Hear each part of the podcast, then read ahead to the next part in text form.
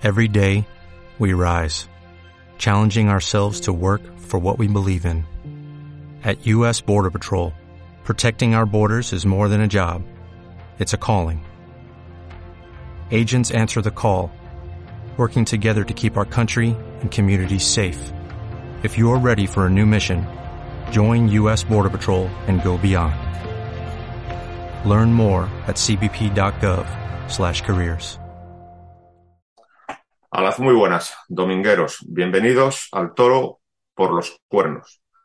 Bueno, pues acabo de volver de las corridas generales de Bilbao y por lo tanto es obligado que este programa pues se trate exclusivamente de Antes ellas. de comenzar con el programa de esta semana, no olvides suscribirte a nuestro canal para no perderte ninguna de nuestras ediciones. Y si quieres que YouTube te avise cuando publiquemos un programa, activa la campana.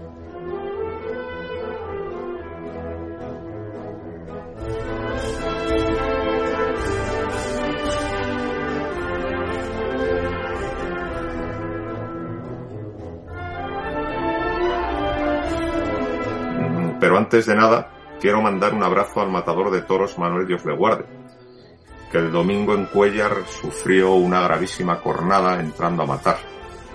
Una cornada que ha sido quizá la más grave del año y de la que se está reponiendo. Pues nada, quiero mandar desde aquí un abrazo muy grande a Manuel Dios le guarde mm, y desearle desde luego una pronta recuperación, ¿eh? porque se lo merece. Es un gran torero y, además es eh, un excelente amigo y se merece lo mejor. ¿eh? Por tanto, maestro a recuperarse. Y también, cuando estaba transcurriendo la Feria de Bilbao, aparecieron los carteles de la Feria de Otoño de Madrid, que son unos carteles muy buenos, pero que han venido envueltos en la polémica. Eh, la polémica se debe a una subida de precios eh, espectacular de la empresa de Madrid en las localidades de las ventas. Este es un tema muy importante y este es un tema que merece un debate muy profundo y muy sosegado y por lo tanto va a ser la materia del siguiente programa. Eh, iré a Madrid, eh, hablaré con aficionados eh, des- destacados de la Plaza de Madrid para tener un debate sobre qué les parece esta subida de precios, porque creo que es un tema que tiene que ser tratado con mu- mucha profundidad. Pero, mm, por tanto, eso lo aplazamos para la próxima semana y en esta vamos a hablar única y exclusivamente de la Feria de Bilbao. Una feria de Bilbao que ha tenido como primer eh, factor eh, la, la poca, el poco público, la ausencia de público. Eh, y esta ausencia de público, pues, eh, ha desatado los comentarios más agoreros, ¿no? Eh, yo creo que hay que analizar esta ausencia de público con bastante serenidad, que es precisamente lo que no se ha hecho. Porque, claro, en los días de cartel flojo no ha ido la gente, pero el día de Rocarrey hubo un entrador. Y si llega a hacer buen tiempo ese día, la, la plaza se hubiera llenado eh, completamente, porque faltó poco. Y el segundo día, que no toreó Rocarrey, pero, pero tenía que haber toreado, no toreó porque fue cogido la primera tarde, pues también hubo un entrador.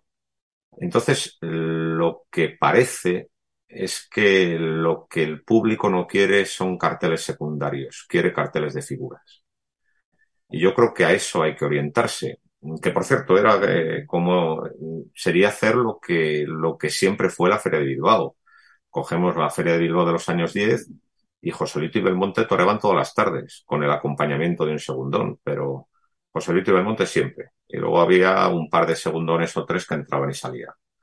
En los años 40, de cinco o seis corridas que tenía la Feria de Bilbao, Manolete toreaba en cuatro. Pues ese es el camino a seguir. Hay que hacer carteles muy redondos, carteles de figuras y que las figuras toren tres tardes.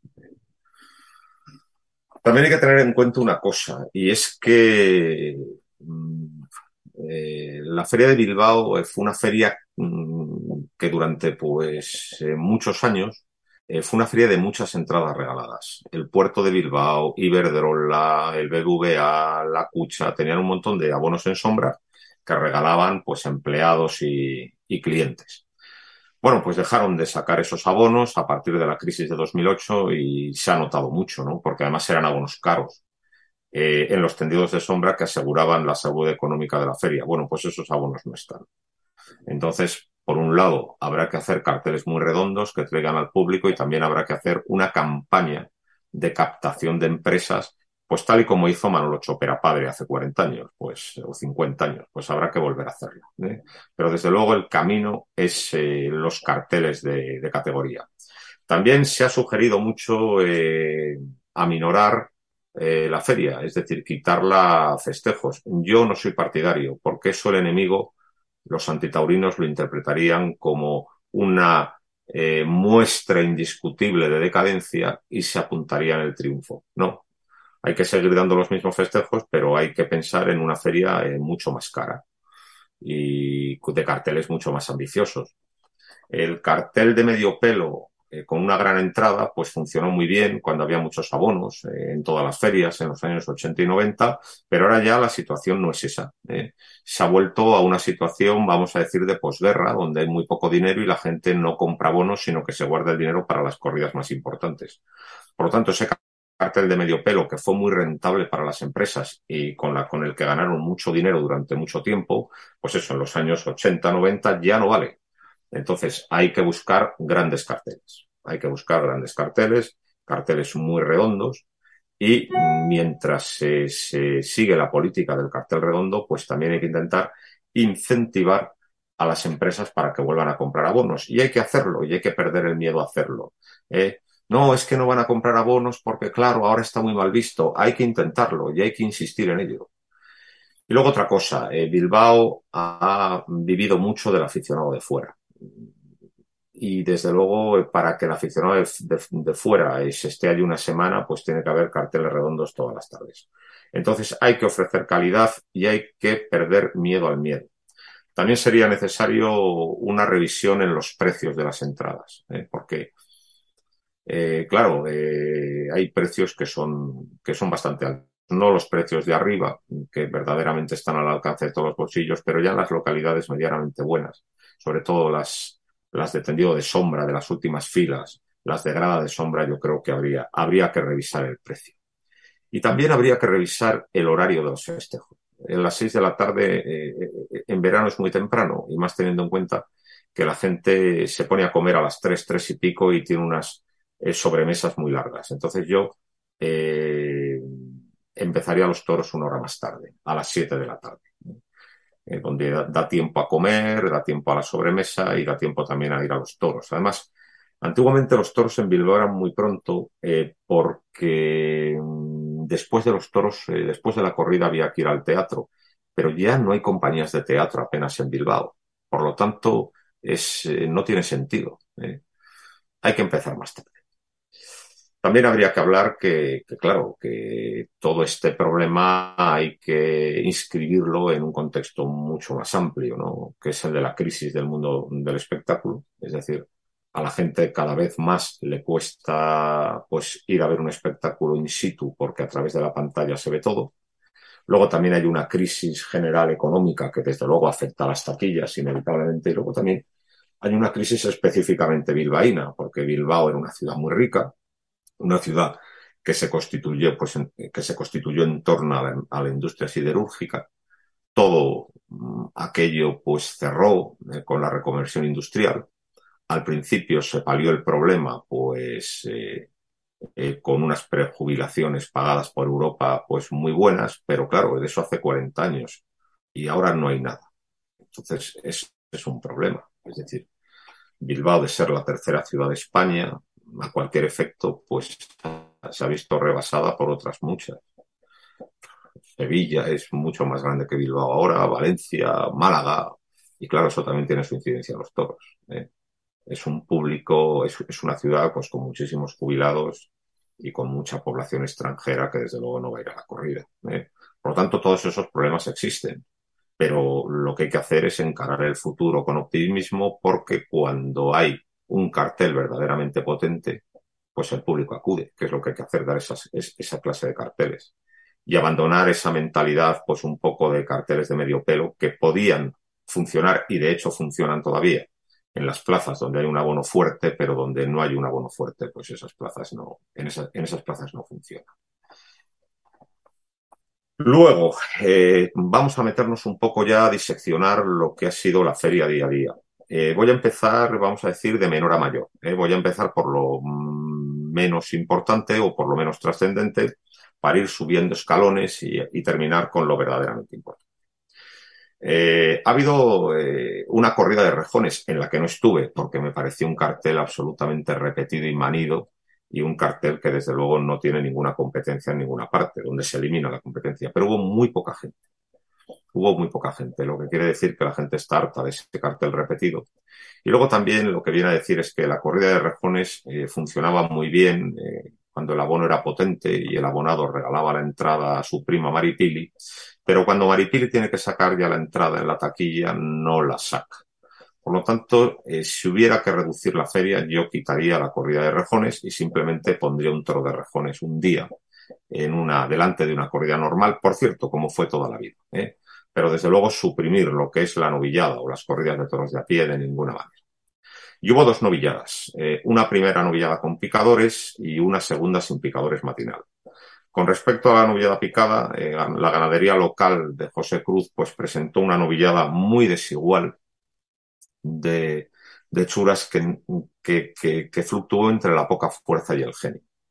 En general no salió buena. Víctor Hernández con un lote difícil estuvo muy firme eh, Jorge Martínez mostró muy buena calidad, toreando con el capote a uno sobre todo, pero los pincha.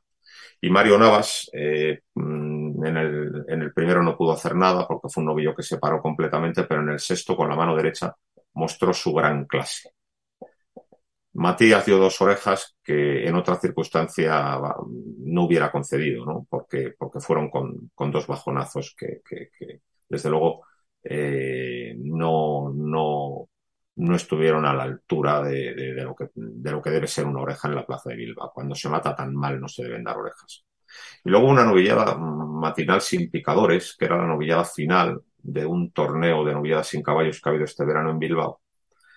Eh, una novillada de jandilla muy desigual en todo, y aquí destacó Jarocho. Toreó muy despacio con el capote y con mucha ligazón con la muleta. Lo que pasa es que no mató, eh, porque podía haber cortado perfectamente tres orejas y alzarse como triunfador del certamen. Aarón Palacios de Zaragoza tuvo que pelear con un lote muy brusco y con mucho genio, eh, pero se le atisba mucha clase. Y luego el portugués, pues es el típico portugués animoso que pone banderillas. Él se llama Gonzalo Alves. Se alzó con el trofeo, pues porque mató a la primera, que no bien, y cortó una oreja de cada nudillo, pero yo creo francamente que a pesar de su entusiasmo estuvo por debajo del mejor lote de la novillada. La feria de corridas de toros eh, se abrió y se cerró con dos platos fuertes del turismo, con una de Dolores Aguirre y con una de Miura.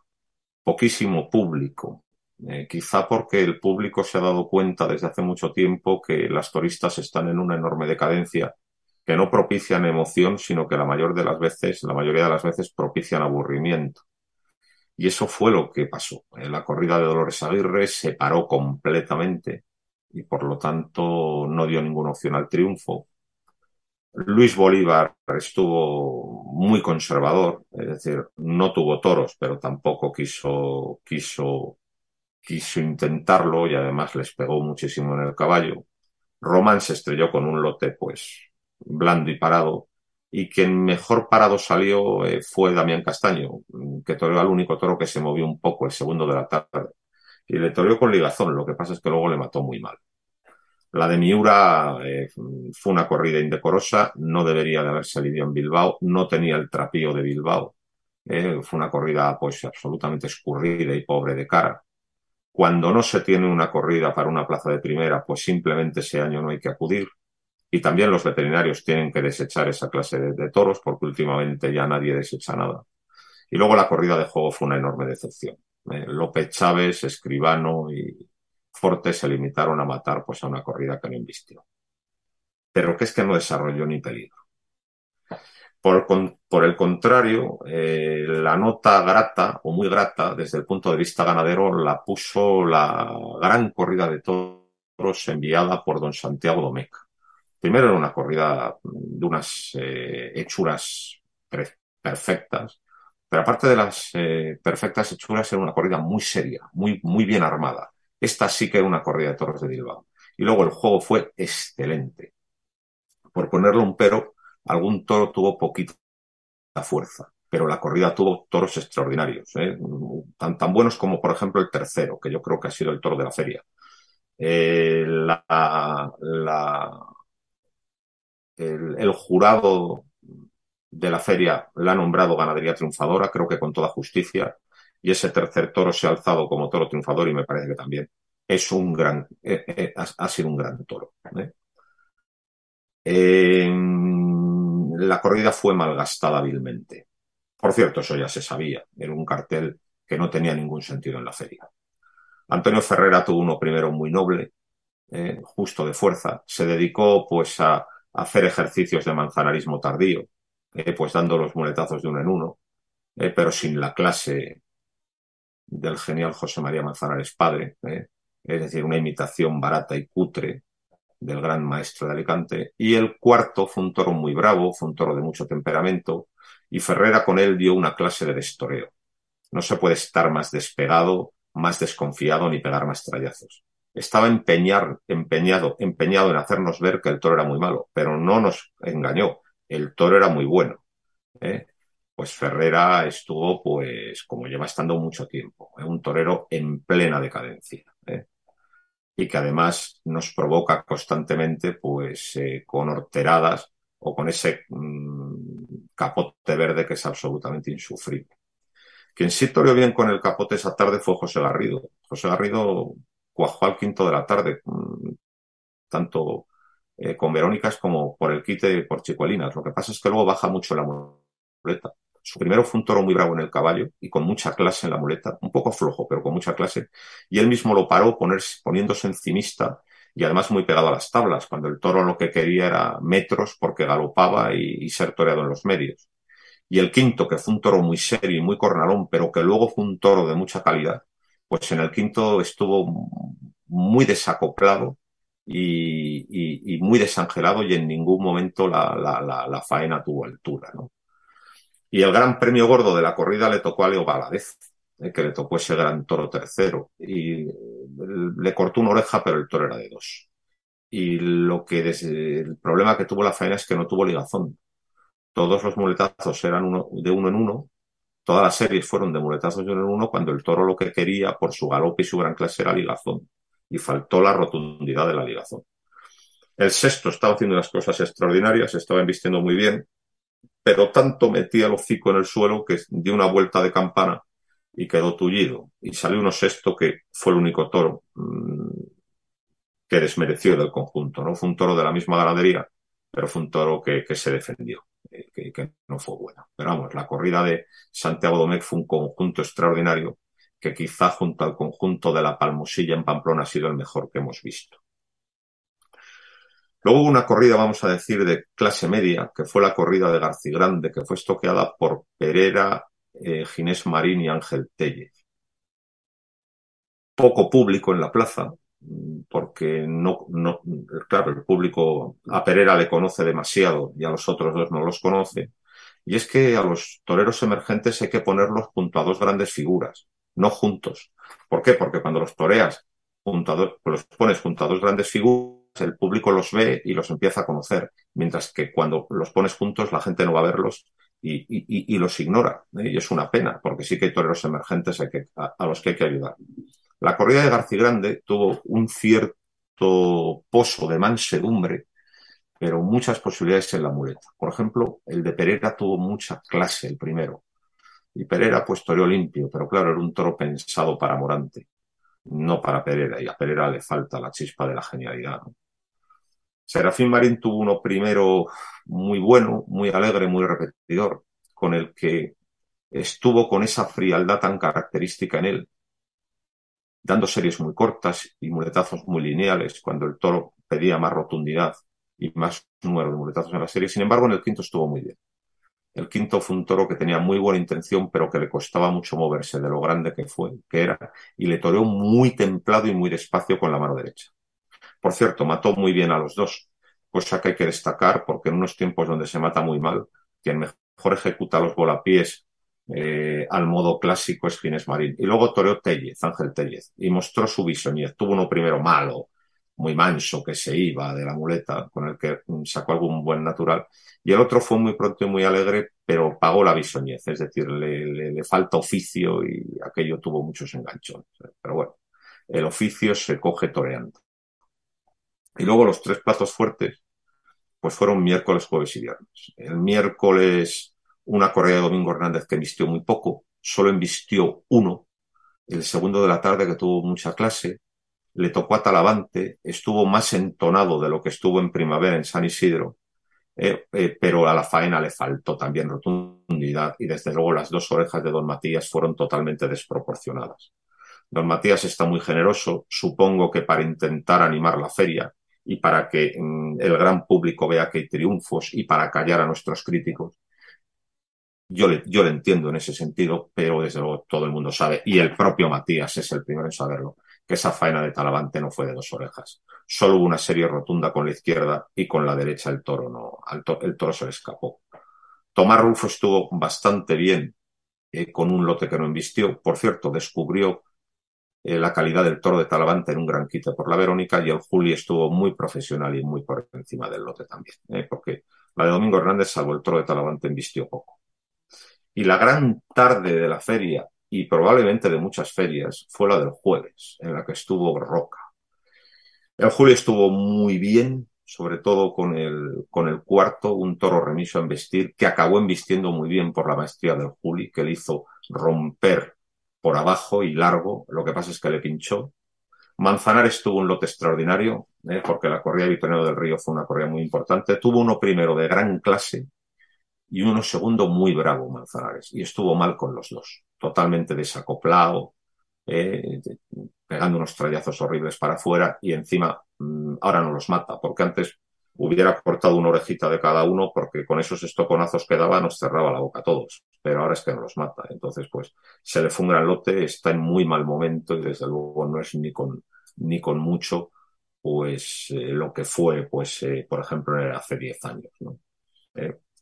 se le fueron dos toros excelentes y encima los mató mal. Pero el protagonista de la tarde y de la feria fue Rocarrey. Ya su primero fue un toro difícil que se te quedaba en, la, en el sobaco por el pitón izquierdo, que era brusco por el derecho y estuvo muy firme, muy asentado. Le pegó muletazos por abajo de auténtica categoría. Por cierto, los pases de pecho de Roca Rey son extraordinarios, son los mejores que se dan en la actualidad. Muy largos y rematados de cabo a rabo. Estuvo muy bien, pudo completamente con un toro, con un toro con mucha, con, mucha personalidad, con un toro con mucho, con mucho temperamento. Pero eh, ya al final de la faena, el toro le cogió cuando, cuando, cuando, ya, cuando, ya, cuando intentaba eh, pues las, las chicuelinas del final. Se puso en el mismo sitio después de una paliza enorme. Le mató de una estocada el público, pidió las dos orejas y cortó una salió completamente magullado a matar al otro, a matar al sexto, en medio de un ambiente de gran expectación. El toro fue ni funifa. En cuanto se sintió podido, pues empezó a, echar la cara alta ya no investir, pero tiró con muchísima limpieza, con muchísima verdad. Le pegó un estoconazo otra vez y le cortó dos orejas. Roca salió con Bilbao, de Bilbao con tres orejas, pero salió también con el público enardecido y yo creo que eh, se empieza eh, la era, empieza la era de Roca Rey en Bilbao. Hasta ahora estábamos en la, en la, era de Ponce, que ha sido muy larga. La era de Ponce empezó en el 91 y ha llegado hasta hoy. Eh, ha sido el torero, Ponce ha sido el torero de Bilbao en todos estos años. El Juli ha tenido muy buen cartel, pero nunca llegó al nivel de, al nivel de aceptación y de popularidad y de popularidad de Ponce en Bilbao. Pues ahora es Roca Rey quien ha cogido ese testigo. La gente salió enfervorizada de la plaza. Y Roca Rey es la primera figura del toreo porque se arriba mucho más que todos los demás.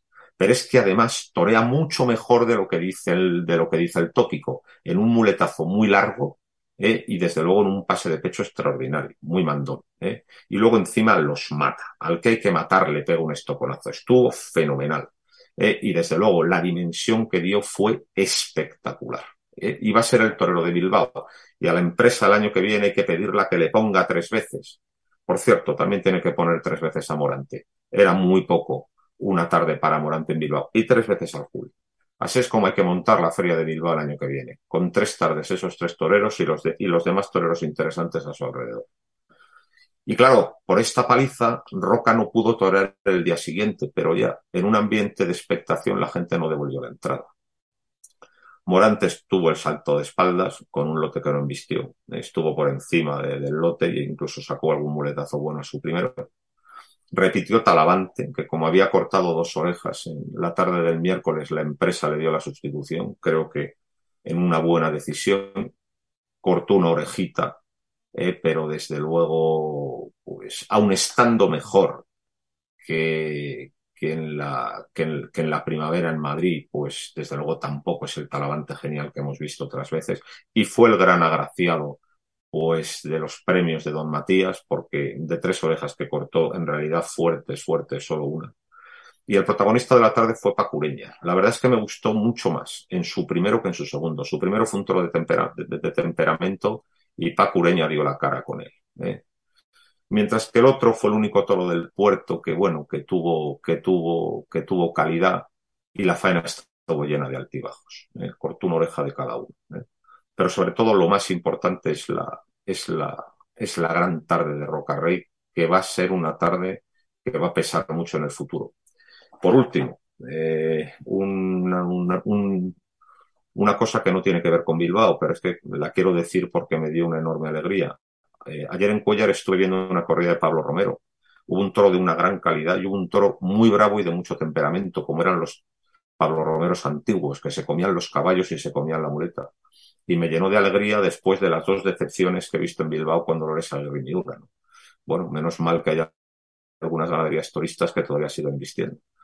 Y esta fue la Feria de Bilbao, una Feria de Bilbao definida por el poco público la mayoría de las tardes, pero porque el cartel no era interesante, donde Roca Rey sí que llevó gente, donde Roca Rey demostró su categoría de máxima figura, es el torero de Bilbao para el futuro, y bueno, el torero de Bilbao y el torero para todas partes. Y una feria donde a pesar de todo, pues eh, hemos disfrutado mucho porque es una feria de muchísima categoría en una ciudad, pues, pues que llevamos en el corazón de, pues, desde que éramos niños, ¿no? Y por lo tanto el reencuentro con la Feria de Bilbao, a pesar de todo, de, todos los inconvenientes, pues para mí ha sido muy grato para mí. Eh, ha sido una, enorme satisfacción volver a estar en Bilbao y volver a ver todos en Bilbao.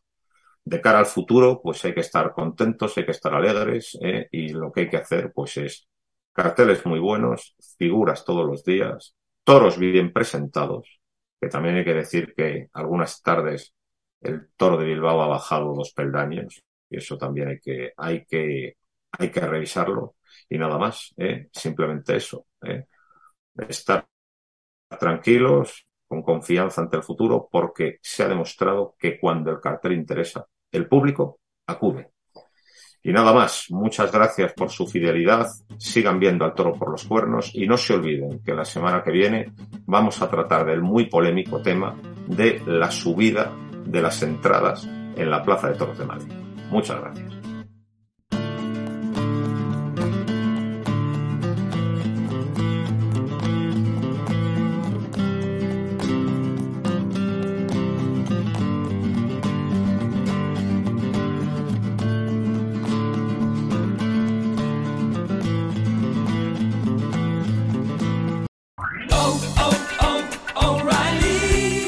¿Necesitas ayuda? En O'Reilly Auto Parts te ayudamos. ¿Necesitas algún consejo? Te aconsejamos. Nuestros profesionales en autopartes están siempre disponibles para ayudarte a encontrar lo que necesites. Excelente servicio al cliente es solo una de las ventajas que ofrece O'Reilly Auto Parts. Los profesionales en autopartes. Oh, oh, oh,